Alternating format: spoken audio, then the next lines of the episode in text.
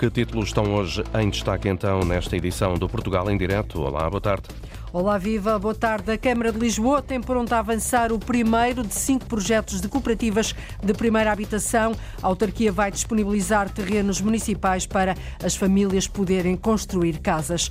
O mercado do bolhão no centro do Porto já não tem o carisma nem a alma de outrora, queixam-se alguns comerciantes. Temos que ter uma palavra a dizer aqui neste mercado, porque nós é que somos o bolhão. Os vendedores mais antigos e a Associação Bolha d'Água reivindicam mais bancas de produtos frescos. Dizem que é urgente recuperar a visita de portuenses e equilibrar a tradição e a nova oferta virada para o turismo. Apelos ouvidos pelo repórter Nuno Amaral no mercado do Bolhão, que vamos escutar adiante. No GPS da Cultura desta semana, vamos ouvir as sugestões do que ver e ouvir em vários pontos do território. Hoje com José Miguel Pereira, presidente do Jazz ao Centro Clube, e Tiago Frois, diretor da Associação Cultural Oficinas do Convento de Montemoro Novo. Começa o Portugal em direto, edição é da jornalista Cláudia Costa.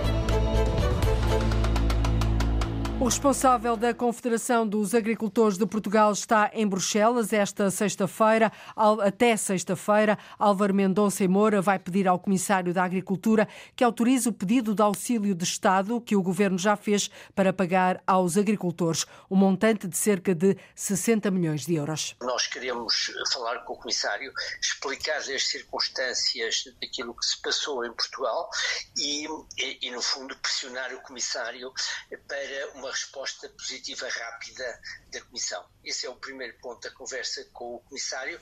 O segundo é a alteração do PEPAC, que a, que a CAP entende que o Governo deve apresentar imediatamente em Bruxelas e, portanto, queremos expor ao Comissário qual é a situação em que estamos e a necessidade de reformulação do, o presidente da CAP reclama uma alteração do plano estratégico da política agrícola comum. Diz que o governo a deve apresentar de imediato. A Confederação dos Agricultores de Portugal vai também analisar em Bruxelas a situação geral dos agricultores na Europa. Estão marcados encontros com as federações agrícolas da Alemanha, Bélgica, Itália e Países Baixos. Nos últimos tempos, precisamente, Portugal seguiu o exemplo de França, de Espanha e da Alemanha e viu estradas a serem cortadas dias a fio de norte a sul do país. Os agricultores pedem mais e melhores condições para este setor, que dizem ter sido esquecido pelo governo. Em Vila Real não faltaram à chamada, os agricultores bloquearam várias estradas e prometeram não arredar pé até serem ouvidos. A ministra prometeu o diálogo, cumpriu a promessa e os protestos chegaram, entretanto, ao fim. Esta manhã, o jornalista Diogo Pereira esteve à conversa com José Miguel, um agricultor de Covas do Barroso, no Conselho de Boticas, que se dedica exclusivamente à produção bovina. Ele fala em grandes dificuldades num setor que diz estar hoje pior do que no século passado. No sentido financeiro, sim, porque o preço não tem acompanhado, não tem evoluído no mesmo sentido que tem evoluído os custos de produção e ao nível de vida das pessoas. Os salários aumentam e o preço daquilo que nós produzimos, neste caso em concreto, o preço da carne, principalmente até aqui há algum tempo atrás, manteve-se quase ao mesmo preço durante 20 anos e o rendimento dos agricultores estagnou. Tudo isso vos complica a vida ou, ou não? Complica de que maneira? Porque basicamente a gente trabalha para oferir de rendimentos, não é? E, e, e, cada vez a gente tem diminuir, até porque pre, o preço daquilo que nós produzimos da carne não acompanha na mesma proporção aquilo que é o aumento dos custos de produção e depois o dinheiro que nós precisamos depois para a nossa parte social, para a família, para a casa, para nos deslocarmos, isso continuam a ter custos, continuam a aumentar. Consegue nos dar mais ou menos um, um exemplo de um preço de um fertilizante ou, ou de outro produto? Consigo, por exemplo, do, dos fertilizantes, que um, um saco de, de adubo que a gente às vezes utiliza para pôr nos lameiros quando é para, para o feno, só para ter noção, agora desde que começou esta coisa da guerra na Ucrânia, que custava 7 euros, chegou a custar 17. E 18. Isto é um aumento num saco de 25 quilos. Agora repara, quando a gente às vezes precisa de um outro lado ou mais para a campanha, o que isso significa no, no custo.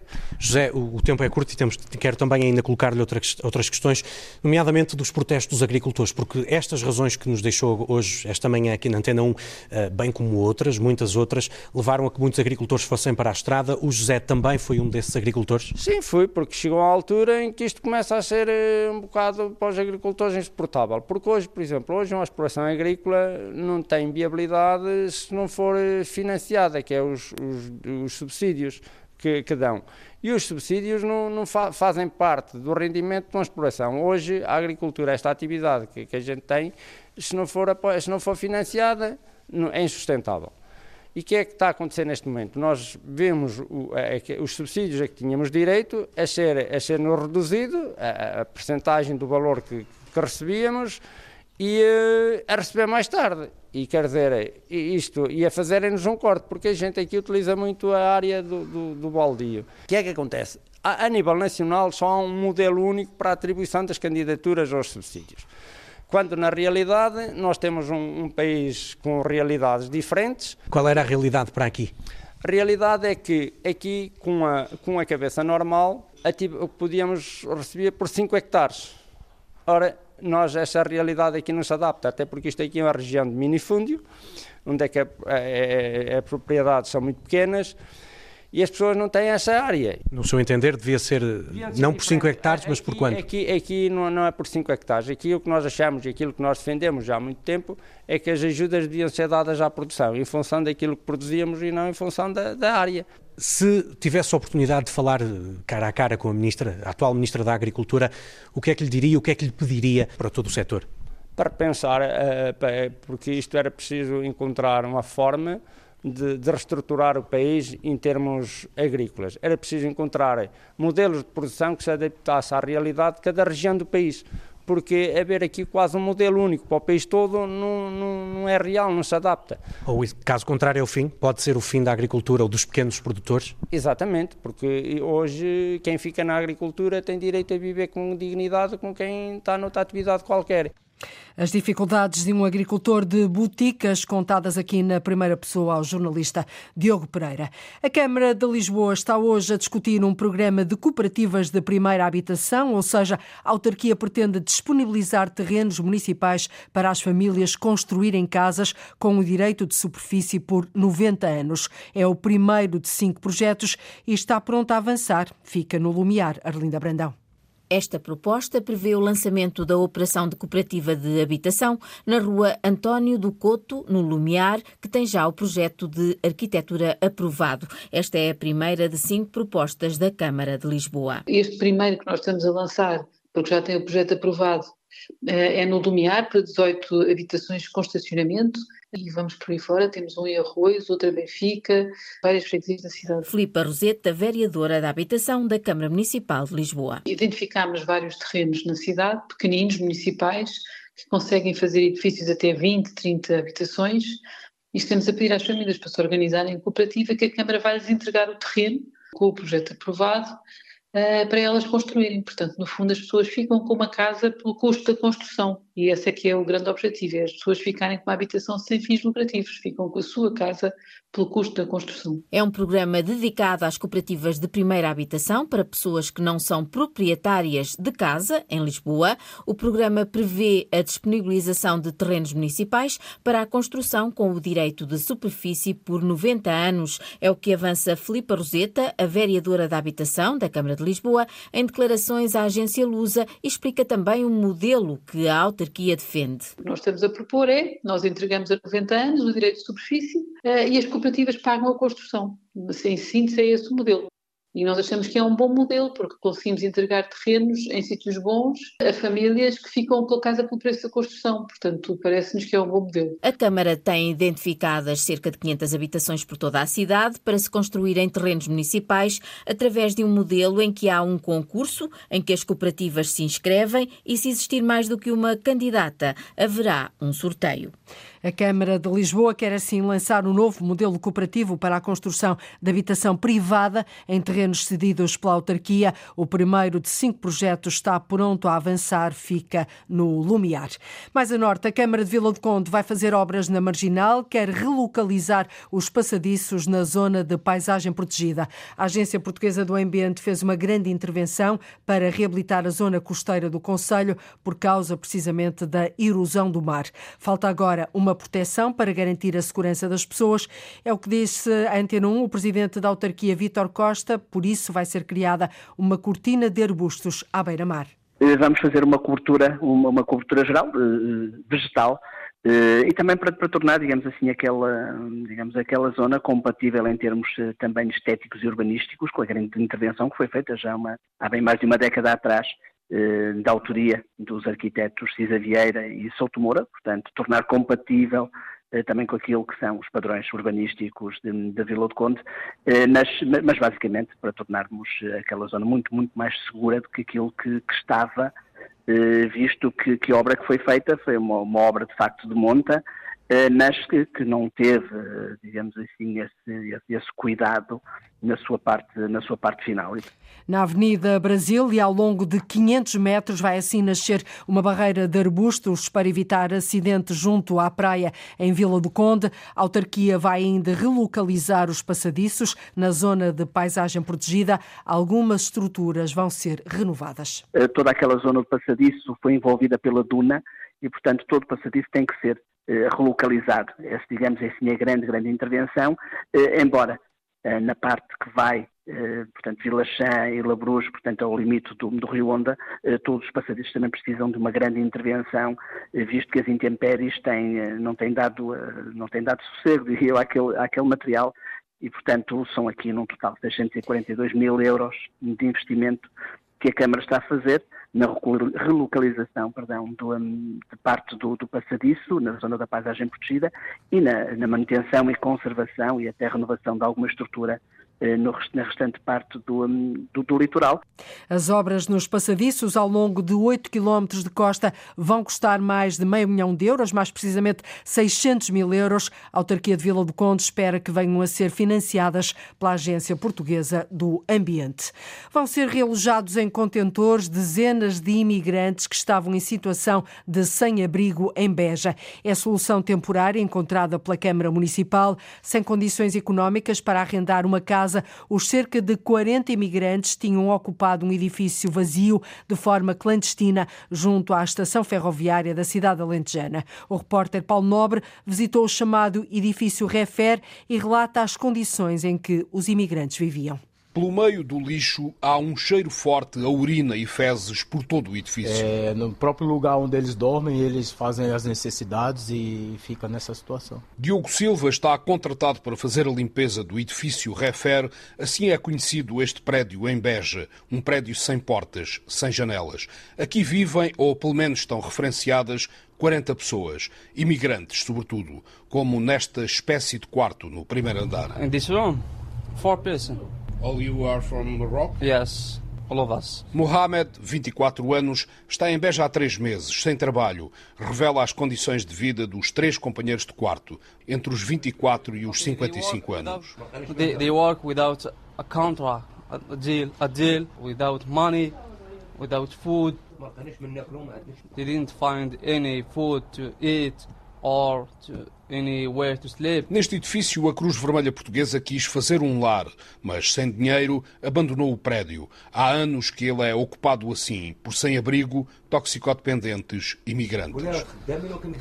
Para que a Cruz Vermelha possa agora entaipar o edifício, a autarquia de Beja, em colaboração com várias associações, arranjou uma solução. É a transferência das pessoas que estão indevidamente naquele local e onde as condições de habitabilidade são de indignidade absoluta para contentores, tem duches, tem todas as condições das pessoas fazerem higiene, tem segurança, tem beliches em condições. O Presidente da Câmara, Paulo Arsénio, quer resolver o problema destas pessoas. Para as pessoas que não têm trabalho, a Câmara Municipal de Beja, em conjunto com entidades parceiras, iremos procurar, eh, na região de Beja, ou mesmo fora da região de Beja, a colocação no mercado de trabalho e mercado de trabalho que inclua habitação para, para essas pessoas. Para os que têm trabalho, a autarquia vai procurar habitação. A Câmara quer desmontar os contentores e resolver tudo no espaço de um mês.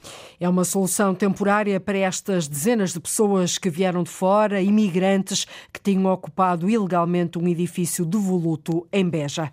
Nos Açores, o aeroporto das Lajes, na Ilha Terceira, vai finalmente ter um sistema de observação meteorológico próprio. Deve estar pronto em junho deste ano e vai garantir mais segurança à aviação civil. Esta é, aliás, uma condição essencial, Inês Linhares Dias, para garantir a certificação daquela estrutura pela Organização Internacional da Aviação Civil. O serviço era até agora garantido pela Força Aérea Americana. O aeroporto das Lajes vai agora ter um sistema automático de observação meteorológica próprio, uma condição essencial para finalizar um processo de certificação que começou em 2018, explica Vítor Pereira, diretor da Aerogar Civil das Lajes. Atualmente, a estação meteorológica que existia e que existiu durante muitos anos aqui no nosso aeroporto era da Força Aérea Norte-Americana, em que os parâmetros meteorológicos que eram emitidos eram apenas adequados um, à aviação militar, mas foram usados durante algum tempo também para a aviação civil, com, um, com a certificação permanente. Uh, Tornou-se uh, uma exigência de uma, da aquisição de uma estação meteorológica uh, segundo os parâmetros da, da, da ICAO, da Organização da Aviação Civil Internacional. Uma estação que melhora as condições de segurança daquele aeroporto as medições que eles fazem e a, e a, grande diferença daqui é que eles conseguem ter de 10 em 10 minutos previsões e este novo sistema, e é uma das exigências da, da ICAO, é que faz as previsões de 2 em 2 minutos, ou seja, a cada 2 minutos estamos a receber informações novas, tanto da, das, das, condições meteorológicas do vento, da, das, da visibilidade uh, e, uh, e, da, e, da, própria orientação do vento, que vai permitir com que a aviação se torne mais, mais segura, sendo esta uma das exigências da, da, da aviação civil internacional. O contrato de instalação desta estação foi assinado em dezembro de 2023 e ascende aos 730 mil euros. O prazo de execução é de seis meses. O sistema deve estar operacional em junho. Até agora, este serviço era garantido pela Força Aérea Norte-Americana. Números recorde no turismo da Madeira. Em 2023, o ano passado, o encaixe financeiro total no alojamento turístico da região ultrapassou os 650 milhões de euros. Cresceu mais de 23%. Os números da Direção Regional de Estatística foram conhecidos esta manhã e indicam ainda que as dormidas no ano de 2023 subiram 13,6%, totalizando 10 milhões e 900 mil. Estes números são históricos, só as dormidas cresceram 40% face a 2019. O secretário regional do Turismo, Eduardo Jesus, diz que isto é o reflexo de uma estratégia iniciada em 2015. Estes são números que nós nunca tínhamos experimentado antes, nunca tínhamos registado antes e que deixam naturalmente satisfeitos. Isto é o, o resultado de toda uma evolução que começa já em 2015 com apostas certas no que diz respeito à promoção, no que diz respeito ao nosso posicionamento externo, no que diz respeito à nossa comunicação, eh, na adoção de uma nova marca, na no nossa presença digital, na lógica de envolvimento de vários parceiros nacionais e internacionais e, acima de tudo, uma grande capacidade de resposta que a Madeira teve no momento pós-pandémico, sem dúvida alguma, marcou o panorama internacional, a forma como a Madeira lidou com a pandemia e a forma como saiu da pandemia. O secretário regional do Turismo destaca que, pela primeira vez ao longo do ano passado, a taxa média de ocupação hoteleira na Madeira foi de 75,5%, quase mais 5% do que no ano anterior. Eduardo Jesus diz que estes números permitem a valorização dos profissionais e do setor turístico. Permitem fundamentalmente recuperar daquele período bastante desagradável que foi a pandemia e fazer com que todo o sector possa respirar de outra forma, mas ao mesmo tempo prepará-lo para os desafios que aí vêm, nomeadamente da modernização tecnológica, da modernização das instalações, da melhor capacidade de remunerar os seus colaboradores. Tudo isso são necessidades permanentes e que é preciso que o sector tenha um bom pulmão para responder a todas essas frentes que são naturais e que têm que ser encaradas com, com esta continuidade. O turismo da Madeira com bom pulmão, a respirar fundo, são as reações do secretário regional do Turismo aos números recordes do setor na Madeira em 2023. Alguns comerciantes do mercado do Bolhão, bem no centro do Porto, queixam-se de que o espaço está a perder a alma e que é urgente recuperar a visita de portuenses, pessoas que cresceram com o mais tradicional mercado da cidade. A imagem do Bolhão dos Pregões, da língua afiada e mão na cintura, já está esbatida no icónico mercado, reaberto em setembro de 2022, depois de obras de requalificação, restam apenas duas bancas de peixe fresco e algumas de frutas e legumes. O resto, dizem, é ocupado por bancas com produtos vocacionados para os turistas. Os vendedores mais antigos e a Associação Bolha de Água reivindicam mais bancas de produtos frescos, queixam-se de que não há equilíbrio entre a tradição do mercado e a nova oferta voltada para o turismo no Namaral. Atrás da banca de congelados. Irmelinda Lopes. Há uma urgência em Irmelinda Lopes. Tem palavras a dizer. Temos que ter uma palavra a dizer aqui neste mercado, porque nós é que somos o bolhão. E repete. Nós é que somos, é que fomos criados aqui, nós é que sabemos o que é isto. Está-lhe no embrião, no sangue, o bolhão. Vim para aqui na barriga da minha mãe, tenho cá cinco gerações. A minha avó era a peixeira mais antiga deste mercado. E por isso não gosta da nova roupagem do mercado? Duas peixeiras de peixe fresco, no mercado tradicional, no, no, no mercado uh, uh, público, não tem sentido. E quatro ou cinco bancas de fruta, outras tantas de hortaliças. Minis restaurantes que estão aqui, porque no mercado onde havia de estar colocado mercado frescos são minis restaurantes. E com poucos frescos, como dizer Melinda, com mini restaurantes e bancas de ostras e recuerdos, são os turistas que ocupam o mercado outrora dos portuenses. Nós queremos que chamar novamente os portuenses, porque com os portuenses nós vivemos o ano todo. Gostamos do turismo, aceitamos o turismo e atendemos o turismo. Mas vivemos com os portuenses. Quer, portanto, mais bancas de frescos? Eu, sinceramente, não tenho nada contra o turismo, mas a nossa direção eh, está a virar isto muito para o turismo. Está-se a perder o mercado de frescos. Ao lado, numa das duas bancas de peixe fresco, no renovado mercado do Bolhão. Eu sou Albina Ferreira. Albina Ferreira concorda com a vizinha Ermelinda. Ah, sim, senhora. Só cá vêm os portuenses que têm, que gostam do Bolhão, que vêm ao Bolhão ainda fazer as suas compras. Ainda resistem. Albina Peixeira, 72 anos. Desde que me conheço, fui criada aqui no Mercado Bolhão, antigo, que é o mesmo Bolhão. De qualquer maneira, o nome cá está. Na banca ao lado da de Albina vendem-se ostras, percebes, mexilhão. O turismo é que beneficia porque é tudo já pronto a comer. Albina, uma das duas peixeiras à moda antiga do Bolhão. Só, só estamos reduzidas a duas, porque umas porque foram embora e agora é tudo está virado para os mariscos, para, para o turismo. Albina Ferreira diz, por outras palavras, que a gentrificação que muitos dizem sentir-se no Porto chegou ao mercado. Promessa foi, quando foi para fazer o bolhão, ia ser o nosso bolhão, tal e qual como ele era, genuíno, com frescos, para a população do Porto.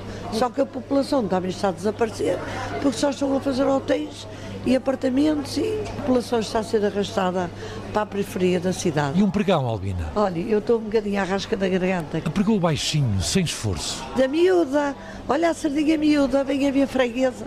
Olha o camarãozinho da costa que vivinha. O pregão a pedido num mercado renovado. É assim, a gente agora já nem precisa de apregoar porque uh, os tempos são outros. Voltamos a Irmelinda, na banca de congelados. Sim, sou a vice-presidente da Associação Bolha d'Água. A Associação Bolha d'Água quer mais bancas de frescos no mercado, mais portuenses e quer ser ouvida, sobretudo ser ouvida. A o Porto, pronto, se tiver boa vontade de nos ouvir, porque eles nunca não nos ouvem. A GoPorto é a empresa municipal que gera o mercado do bolhão. Perdeu-se a alma do bolhão completamente. Hugo Santos tem 45 anos, é o segundo secretário da Associação Bolha d'Água. Muito sucintamente tem a ver com a preservação do mercado de frescos, a preservação da alma do bolhão. Queremos os turistas, naturalmente, mas queremos também atrair novamente os portuenses. E diz que depois da reabertura do bolhão, em setembro de 2022, o mercado mudou de face, claro, e de alma. Também se perderam os portuenses. A ideia geral dos portuenses é que aquilo já não é um mercado fresco, é uma praça de alimentação, ou como muitas vezes ouço, uma tasca a céu aberto. Ouvimos a Presidente da Bolha d'Água. O mercado do bolhão está a desvirtuar-se, sem dúvida, está a descaracterizar-se, não está desvirtuado, não está descaracterizado, porque ainda temos mercado fresco. Helena Ferreira é Presidente da Associação Bolha d'Água. Há uma necessidade de intervenção da nossa parte na defesa do mercado de, de frescos e do mercado tradicional. Para criar um paradigma para o Porto, a Associação percebeu a lógica de mercados tradicionais espalhados pelo mundo. O que é que, no fundo, as entidades públicas estão a colocar no terreno para manter vivos os, os mercados tradicionais. E passa a bola Água Porto. E é preciso que aqui também, que quem gere, também faça este exercício. Nós estamos a ajudar a esse exercício, porque nós já o fizemos. E no mercado, diz Helena Ferreira, a culpa não é dos novos comerciantes. É assim, nas bancas nós temos rendas a chegar aos 3 mil euros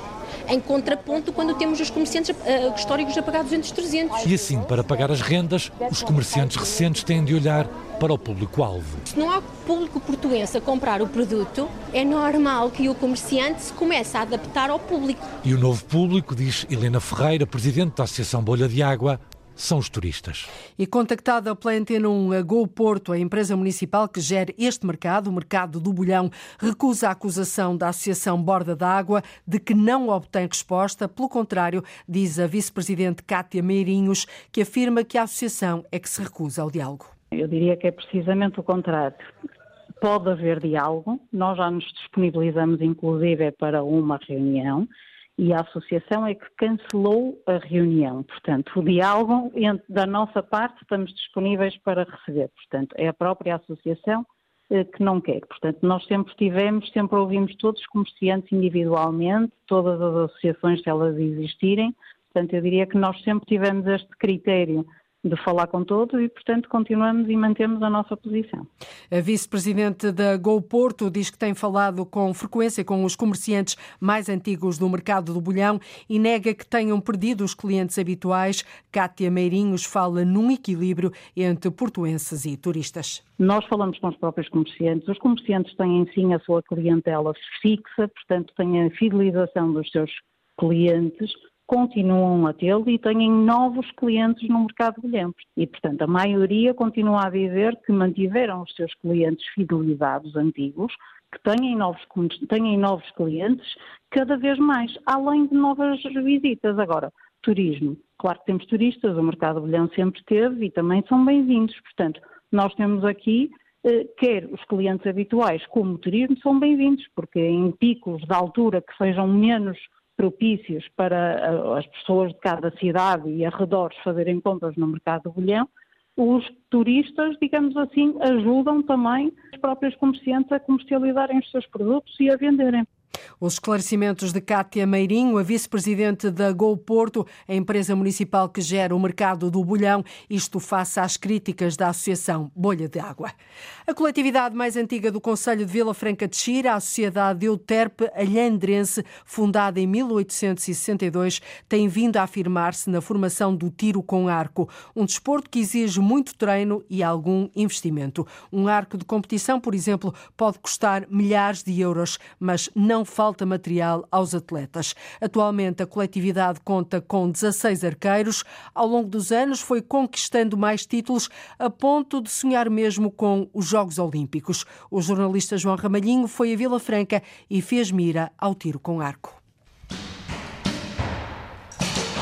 Pedro, o ombro muito alto, empurra o arco, empurra, baixa o ombro. Nos treinos, nas competições, centro do alvo sempre na mira. A longo prazo, outra meta, alcançar os Olímpicos. Que seria este, de momento é, é trabalhar naquele campeonato nacional, não é? E fazer os mínimos para integrar a, a seleção nacional e sim, seria um, um dos meus objetivos a, a, longo prazo. Simão Ribeiro tem 17 anos, pratica tiro com arco há 10, na Euter Palhandrense, instituição que representa com muito orgulho. Mais do que colegas de equipa, somos amigos e uma família e é uma grande responsabilidade que nós temos aqui por nos desiludir uns aos outros e apoiar-nos. A experiência inicial passou a desporto de eleição. Os meus pais sempre quiseram que eu, que eu praticasse alguma atividade física e quando estávamos a fazer a pesquisa naquilo que seria a atividade física, atividades que me ajudassem a manter-me concentrado, descobrimos o tiro com arco. Simão Ribeiro treina tiro com arco cinco vezes por semana. Disso depende o sucesso na modalidade. É o insistir, o 10 faz na, na linha de tiro e é com uma boa técnica que nós conseguimos obter, obter grandes resultados. E os resultados começam a surgir. Em junho, conquistou o título de campeão nacional de tiro com arco em campo. Eu obtive este ano título de campeão nacional de tiro com arco em campo. Quando era mais novo fui vice-campeão algumas vezes, nos escalões mais novos, e já tinha sido vice-campeão nacional em sala. Em 2012, a Sociedade Euterpe Alhandrense decidiu apostar no tiro com arco. Doze anos depois, orgulha-se do trabalho feito, mas mais do que títulos, o importante continua a ser a formação, sublinha o treinador Adriano Dias. Na formação, mais do que até nos resultados, não nos preocupamos tanto com isso, é mesmo dar a oportunidade à pessoa de ter um oásis no seu dia em que pode estar focado nela e que pode desafiar-se ela própria. A falta de divulgação da modalidade é o grande entrave, mas com o aproximar dos Olímpicos chegaram mais adeptos do tiro com arco. Nós neste momento somos 16 arqueiros aqui no, na Sociedade Euterpe, temos 10 em competição no Campeonato Nacional, quer de campo, quer de sala. Houve um aumento, nós notamos e temos agora uma série de gente que está a iniciar-se. Treinos, muitas horas de treinos na equipa Euterpe Alhandrense, que já alcançou várias vitórias. O treinador Adriano Dias dá alguns exemplos. O José Antunes, que atirou em veteranos e que obteve o título, campeão nacional de campo.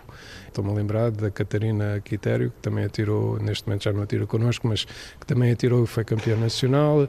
Temos equipas campeãs nacionais também, mistas, com o Marco e com a Catarina. O preço do equipamento já não é desculpa, sublinha o treinador Adriano Dias. Um arco de competição pode custar milhares de euros, com o equipamento todo associado. Um arco de lazer pode custar 100 euros, 70 euros. Portanto, é tudo possível e os clubes, e eu até tenho essa facilidade, e eu sei que os outros clubes também a têm, têm material para quem quer experimentar, quem quer começar, em que não tem que comprar material absolutamente nenhum, é só deslocar-se e poder praticar. Se o tiro com arco despertou interesse, então basta inscrever-se nas quatro aulas oferecidas pela Euterpe Andrense no Conselho de Vila Franca de Xira. Neste momento tenho aqui flechas, é, é um dos nossos instrumentos, aquele com que trabalhamos, colocamos no arco, puxamos e disparamos, é aquilo que, que nos faz atingir os nossos objetivos também.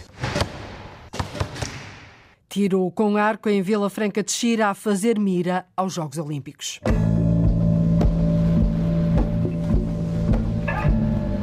Uma da tarde, 46 minutos, quase 47 em Portugal continental e na Madeira, menos uma hora nos Açores. Está na altura de ligarmos o GPS da cultura. Uma vez por semana, olhamos para o que há nas agendas e programações culturais de norte a sul do país e tomamos nota daquilo que vale a pena ver e ouvir. Hoje estão connosco nesta missão de ligar o GPS José Miguel Pereira, presidente do Jazz ao Centro Clube, Associação Cultural, é também programador e gestor do Salão Brasil, uma sala de concertos em Coimbra e Tiago Frois, diretor da Associação Cultural Oficinas do Convento de Montemoro o Novo, no Alentejo. Muito boa tarde aos dois, bem-vindos. José Miguel Pereira começava por si, é o presidente do Jazz ao Centro. Sugere-nos a edição discográfica Miguel Calhacho, músico, compositor, cantor e contrabaixista sertanense, apresenta o um novo CD, Contracantos, que constitui uma homenagem, por um lado, ao 25 de abril de 74, isto no ano em que se comemoram os 50 anos da Revolução dos Escravos, e por outro, alguns dos nomes maiores que cantaram Abril. Curiosamente, este é um disco Antena 1, com destaque no programa Árvore da Música, de Ana Sofia Carvalheda. Uh, só possível este destaque, não é? Sim, começamos bem, começamos bem com o disco Antena 1. Começamos em casa. Sim, sim. O, o Miguel Calhas é, é, é, um, é um músico com, com um percurso muito interessante. Ele é, ele é professor um, aqui no Conservatório de Música de Coimbra e tem feito um, este, este percurso solitário também Uh, ele em voz e contrabaixo. E este trabalho não foge, não foge à, à, à regra. E é um trabalho que se segue uh, ao, ao disco de estreia uh, na Jack Records, que é a nossa editora, a editora do Jazz ao Centro Clube, uhum. numa série muito especial, a Terra Series, que se dedica precisamente a este tipo de trabalhos, que embora tenham uma base jazzística, digamos assim, uma raiz jazzística, uhum. depois partilham essa raiz com outras. E no caso do Miguel Calhás, o que ele tem trilhado, o caminho que ele tem trilhado é muito em torno do cancioneiro tradicional português e, neste caso, em alguns dos nomes maiores da música portuguesa, os nomes que cantaram uh, José Mário Branco, Sérgio Godinho, Fausto, uh, Adriano Correia de Oliveira, portanto, tudo nomes fundamentais uh, um naquilo. cartaz de peso, peso pesa pesos pesados. Exatamente, é? portanto, começamos precisamente por aqui uh, e neste ano né, em que se comemoram os 50 anos do 25 do de 25 de Abril, uh, não podia ser de outra forma. E é disco Antena 1 também. Muito bem, Tiago Frois é o diretor da Associação Cultural Oficinas do Convento de Montemoro Novo, junta-se a nós a partir do Alentejo. Tiago, sugere-nos a residência artística Desmonte, de Tiago Gendra, que vai partilhar o resultado desta residência através de um ensaio aberto a todo o público. O que é o Desmonte? Pois, o Desmonte, bom dia. Uh, o Desmonte é fruto de uma residência artística que decorreu uh, em Concheira, numa aldeia abandonada junto ao, junto ao Zezer. E, e Só por si pretende... merece uma referência, não é? Exato, merece num, uma num país tão um, despovoado, tão despovoado em algumas zonas do território, uh, só isso uh, vale a pena. Só por isso valeria a pena, não é? Exatamente, portanto, as propostas que trago hoje, uh, todas elas, penso eu, que refletem a urgência da reflexão acerca do lugar do homem, do nosso lugar e no nosso desempenho enquanto espécie e também, pronto, acho que refletem um bocadinho aquilo que é o panorama da arte contemporânea e as preocupações uhum. que, que, de certa forma, estão a unir o meio também, não Mas é? eu interrompi-o, desculpe, estava aqui a, a explicar-nos o que era o desmonte. Pronto, o Desmonte uh, é um espetáculo uh, multimédia, pertence uh, à criação de um, de um, coletivo que se chama Apneia Coletiva, já pelo nome também, também é bastante sugestivo acerca da, da, do ar que nos vai faltando. e, como, como disse, é mais uma proposta que projeta a reflexão e questiona o nosso lugar no mundo. Muito sobretudo. bem. Estamos aqui quase todos em apneia, não é? Todos Exatamente. nós. O mundo, a voragem do mundo. Que há? Respiração anaeróbica. Exato, muito bem. José Miguel Pereira, um, dá-nos a outra sugestão, que é o concerto de Duarte Ventura Quarteto, dia 16, já é esta sexta-feira às 11 da noite. É um concerto integrado na 13ª edição do Círculo de Jazz de Setúbal. Um, é muito tudo à volta do seu, uh, das suas preferências, naturalmente, e que tem toda a legitimidade para isso, mas porquê esta, esta escolha? Bem, sim, por, este dia, por estes dias e já desde dia 27 de janeiro começaram, começou a edição, a 13 por uhum. sinal, do Círculo de Jazz em Setúbal. Um, sim, é uma, é uma proposta que, tem, que, que, que, se inscreve, digamos assim, naquilo que é o, o, o core do, do jazz ao centro e, daquilo, bem, e daquilo que, que, que, está mais próximo, não é?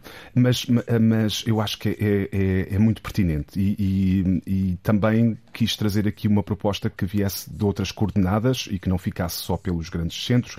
Neste caso, Setúbal, dúvida, desde 27 está, de janeiro do mês passado, está a receber este, este ciclo e este trabalho do Duarte Ventura um, assinala um bocado aqui a, a, a tremenda uh, vitalidade do novo jazz português. O Duarte Ventura é muito jovem, ele ganhou, aliás, no ano passado o Prémio Jovens Músicos. Um, e, e, e, é precisamente com o quarteto dele que ele se vai apresentar uh, uhum. em, em Setúbal, já no dia 16 de fevereiro, às Ou 23. Seja, sexta-feira, não é? Na sexta-feira, na Sociedade sexta Musical Capricho Setubalense. E, e com o Duarte vão estar o Miguel Valente no saxofone, o Zé Almeida no contrabaixo e o Luís Possolo na bateria. São tudo Uh, representantes de muito valor desta nova vaga do jazz português e, portanto, uh, aqui um, este destaque para eles inteiramente merecido. Falta aqui o Miguel Meirinhos, que os acompanhou também no Prémio Jovem, Jovens Músicos, Uhum. mas que está a estudar fora. Portanto, Portanto, está... uma nova aragem também no jazz português. Sim, né? sim, e, e que surpreenderá, de certo, todos que aceitem este desafio. Muito bem, dia 16, sexta-feira, às 11 da noite, em Setúbal. Tiago Frois, sugere-nos depois uma, agora um pequeno circuito entre duas das estruturas culturais de Monte Moro Novo, o Espaço do Tempo e as oficinas do Convento. Que circuito é este? Que desenho é que nos propõe aqui? Pronto, o desenho que, que propomos, uh, como muitas vezes tentamos fazer, é converter uh, eventos em pequenos ciclos e tentar articular um bocado o calendário da, da cidade. E resolvi fazer este pequeno ensaio também uh, são duas estruturas, o espaço do tempo mais centrado na performance, oficinas do convento mais centrado na arte contemporânea, e por termos um, pronto, um percurso até bastante próximo e em alguns pontos até de coprodução de, de, de alguns eventos e colaboração estreita, uh, reparamos que no sábado, mais uma vez, a cidade está quase bloqueada de programação, Montemor Novo, e entre estas duas estruturas temos um ensaio aberto que é o Bug Ballet do, de Jorge Boutot, uh, que avança aqui com, pronto, com um panorama de um, de um novo paradigma pós-moderno, onde os insetos sucedem os humanos. Uh, pronto, é mais um ensaio acerca uhum. do, pronto, da nossa extinção, não é?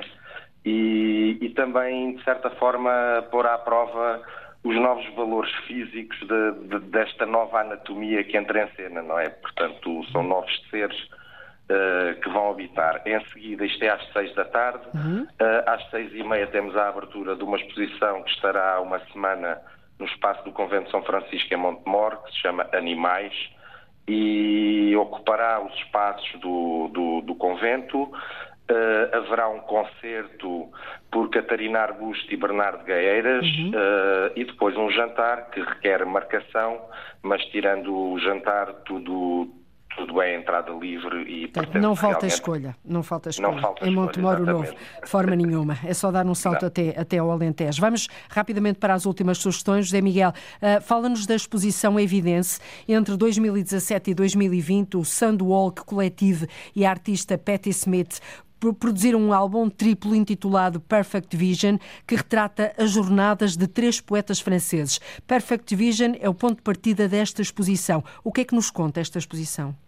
Antes de falar sobre a exposição da Patti Smith e do Soundwalk Collective no CCB, só mandar um abraço ao Tiago e dizer-lhe que bem. muita admiração e respeito aqui por parte do Jazz ao Centro pelo trabalho que, que fazem em Montemor. Não Tiago, só nas artes sonoras, aberto não, não, só nas artes sonoras, mas em tudo que nos, que nos inspira e que tem a ver com trabalhar o território e trabalhar comunidades. Portanto, aquele abraço, uh, Tiago. Um, e, e, passo diretamente para, para, para o CCB. Um, uh, e para, para esta exposição. Diga-nos o que é que nos conta rapidamente esta exposição. Esta, esta, esta exposição fala de três, três uh, uh, autores, três poetas importantes: Rimbaud, Artaud e, e Reina do Mal, talvez o, o menos conhecido deste trio. Uhum. E, e, a Patti Smith é conhecida por ser um nome fundamental, não é? Da, da, uhum. da, da música, mais Sim. ligada ao rock, mas e também ligada também à literatura. Portanto, esta paixão pela literatura leva a uma viagem, uma viagem poética por estes textos uh, e estas, estas, estas visões que são evocadas pelos textos vão estar precisamente em foco nesta exposição chamada Evidence. É uma instalação sonora que vai estar no CCB de 23 de março a 15 de setembro. Portanto, há aqui um grande período para as pessoas poderem ir até lá. É, sim, mas dar, dar apenas uma nota. Eu não Muito sei se o concerto já está esgotado, mas ah. uh, além da exposição, uh, há um concerto no dia 23 de março às 19 Portanto, o, o início, a inauguração da exposição é marcada também por este momento muito importante. Muito bem. Tiago, o tempo corre, vamos eh, para a última sugestão. Uh, animais, exposição e concerto no sábado, dia 17, este sábado, a partir das seis e meia da tarde, nas oficinas do Convento de São Francisco, em Montemoro Novo. Que exposição e concertos são estes? Uh, no minuto. É, é a exposição fruto de uma residência entre um espaço rural e um espaço mais urbano eh, que decorreu em Vila, Velha de Rodão e no presídio da Trafaria no, no último outono.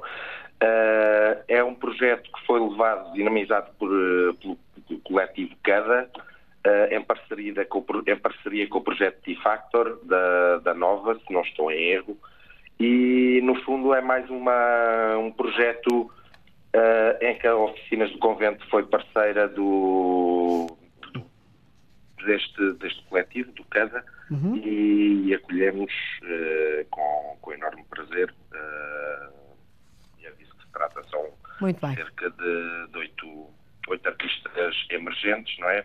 Pessoal muito novo. E é mais uma, uma das missões deste espaço, é projetar. É já este sábado, dia 17, a partir das seis e meia da tarde, e foi também um prazer acolher-vos aos dois, José Miguel Pereira e Tiago Frois, aqui no GPS da Cultura, da Antena 1, do Portugal em Direto, um programa que também está no território. Ligamos o território todos os dias de uma ponta à outra. É muito bom também falarmos da cultura nestes territórios. Boa tarde, até breve e muito obrigado. Obrigado. Muito obrigado. Um abraço a ambos. É tudo por hoje. Voltamos amanhã a ligar o norte e o sul, o litoral, o interior, o continente e as ilhas, na rádio ou na internet. Contamos com a sua escuta. Até amanhã. Fique bem. Boa tarde, Portugal, em direto, edição de Cláudia Costa. Liga à informação. Ligue à Antena 1.